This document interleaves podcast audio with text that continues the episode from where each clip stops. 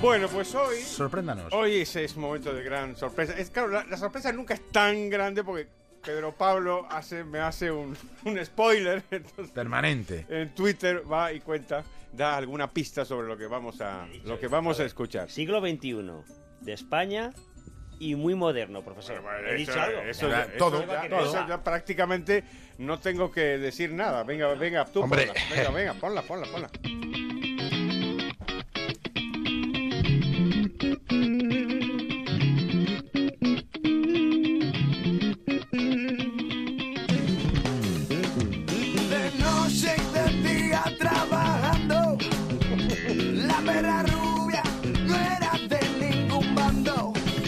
En banco.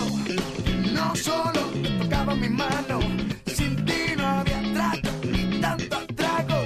Pasamos Prestar atención ahora, ¿eh? Ahora. a María y te perseguía Paco y te cambiamos por lo más deseado. Siempre Bueno, pues ya está, te cambiaban por lo más deseado, esto es lo que quiero destacar.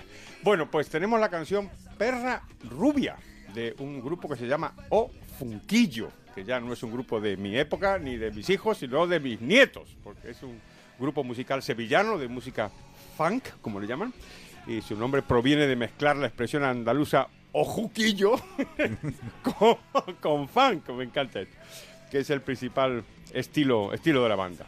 Dentro de algún tiempo lo vamos a volver a escuchar en una canción, por cierto, bastante más grosera que ahora, que se llama Sociedad Ilimitada. Pero esta que estamos escuchando ahora se llama Perra Rubia. Y, y la verdad es que me ha, me ha gustado mucho. La, por cierto, cuando hablamos de la, de la rubia, siempre pensamos en la, en la peseta, la peseta de, Efectivamente. bueno, pues eh, eh, de los años, bueno, 60, 70 en adelante, digamos, ¿no?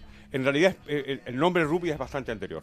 Eh, se llamó Rubia eh, a- a la primera peseta de metal no, no precioso que se acuñó en época de la República en el año 1937 y tenía una mujer en una de las caras y de ahí vino el nombre de la el nombre de la rubia y, a- y así quedó. Bueno, pues lo que lo que tiene esta esta eh, canción es en el fondo es una, la historia de la peseta. Dice la pela es la pela. Llegaron los 90 y, le, y te tacharon de no ser europea. claro, la cambiaron la cambiaron por el euro. Y, y bueno tiene tiene muchas cosas que están que son interesantes, pero me, me gustaría quedarme en esta en esta línea eh, creo que tiene una enseñanza económica que puede ser ilustrativa. Te cambiaban por lo más deseado. Y eso es, eso es en, en una línea el dinero. Es decir, ¿por qué abandonamos nuestro dinero? Es decir, ¿por, por, por qué dejamos de tener nuestro dinero? Pues obviamente porque compramos. ¿no? Y, y- y- y- y cuando compramos, diríamos eh, técnicamente los economistas, es porque la utilidad de aquello que compramos es superior a la desutilidad de aquello que dejamos de tener. Si valoráramos más nuestra peseta que aquello por lo que la queremos cambiar, pues no la cambiaríamos. El mero acto de la compra lo que revela es que valoramos menos nuestro dinero en la cartera que aquella cosa que compramos. Si no, pues por supuesto. Pero eso es una aproximación no teórica a la compra. Eso es. Pero yo creo que es más que teórica. Si no, simplemente piensa tú, David, o le pedimos a nuestros oyentes de la brújula que piensen por qué compran, ¿no? Hombre, depende del tipo de bien. Si es de primera necesidad, Bueno, na- no, no, en realidad si te fijas, esto vale para todos los bienes.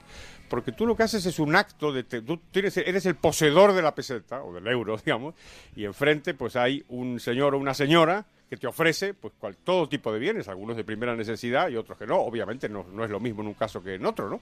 Pero el intercambio, ¿por qué se produce? O sea, ¿por qué renuncias a tu euro a cambio de aquella cosa que te venden? Pues es evidente que tú valoras más eso que te están vendiendo. Que Ya sea euro por que- necesidad, por vicio, Bueno, por- por, bueno, por en- gusto. En, el caso tuyo sería por vicio, en el caso de los demás es por un amplio abanico de otras posibilidades. Pero tenemos una enseñanza bien interesante, por lo tanto, de esta, de esta canción Perra Rubia de O Funquillo y... hemos terminado por hoy.